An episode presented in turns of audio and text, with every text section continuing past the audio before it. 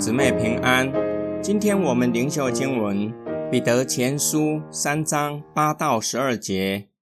总括来说，你们要彼此同心，互相体恤，亲爱像弟兄，满有温柔，存心谦卑，不要以恶报恶，以辱骂还辱骂，倒要祝福，因为你们就是为此蒙召，好叫你们承受福气。因为经上记着说，凡希望享受人生，要看见好日子的，就要禁止舌头不出恶言，嘴唇不说诡诈的话，也要离恶行善，寻找并追求和睦。因为主的眼睛看顾一人，他的耳朵垂听他们的呼求，但主的脸敌对作恶的人。最后是彼得给收信人一般性的劝勉，希望他们在受逼迫的生活中要去遵守的伦理准则。首先是教会群体内的关系，若是彼此的关系和好，才能共同面对从世界而来的逼迫。教会群体彼此能够同心，在某一种程度上，从互相体恤开始的。要彼此相爱，要发自内心关心弟兄姐妹，需要一颗谦卑待人的心肠，才有可能。第二部分很有可能只对外，特别是面对从世界而来的敌意，不要冤冤相报，反倒要以善报恶。最好的方式就是向他们传福音，为他们也能够领受救恩祷告。因为你们就是为此蒙召，承受福气。除了得到从神而来的福气，也就是永恒的救恩，也有可能指以善报恶所得到的福气，也就是以善报恶，让世人也领受救恩，让基督徒不再承受世人的敌意。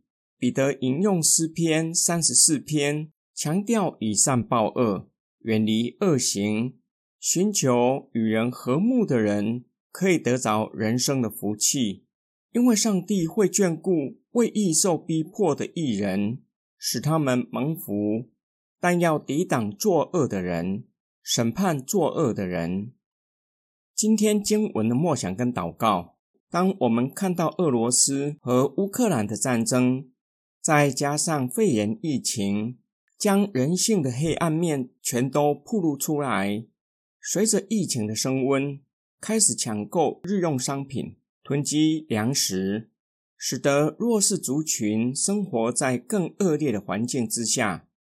就像独居老人，没有体力，也没有家人可以帮助他们囤积粮食。最近听到一则消息，某个城市因为疫情而封城。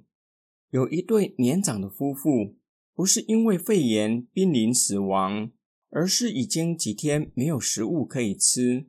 感谢神，在这对年长者所居住的地区，一群热心的基督徒，再加上当地物流公司人员的帮助之下，顺利将物资送到他们的手上，让他们暂时解决没有食物可以吃的困境。基督徒蒙召乃是为了促进和好，以善报恶，以美善的力量对抗邪恶的势力，胜过人性里面的黑暗。身为基督徒的我们，若是一心追求和睦，接力促进和好，必定能够化解世人对基督信仰的误解与敌意，使他们也领受救恩，不仅在今生可以蒙福。有上帝的眷佑，且有永远的福乐，有永远的救恩。我们一起来祷告：爱我们的天父上帝，求你帮助我们，是给我们美善的力量，叫我们可以以美善的力量胜过仇恨，胜过在我们人性里面的黑暗，使我们可以活出光明之子，在世上发挥光和盐的生命。可以促进和好，可以引领人归向你。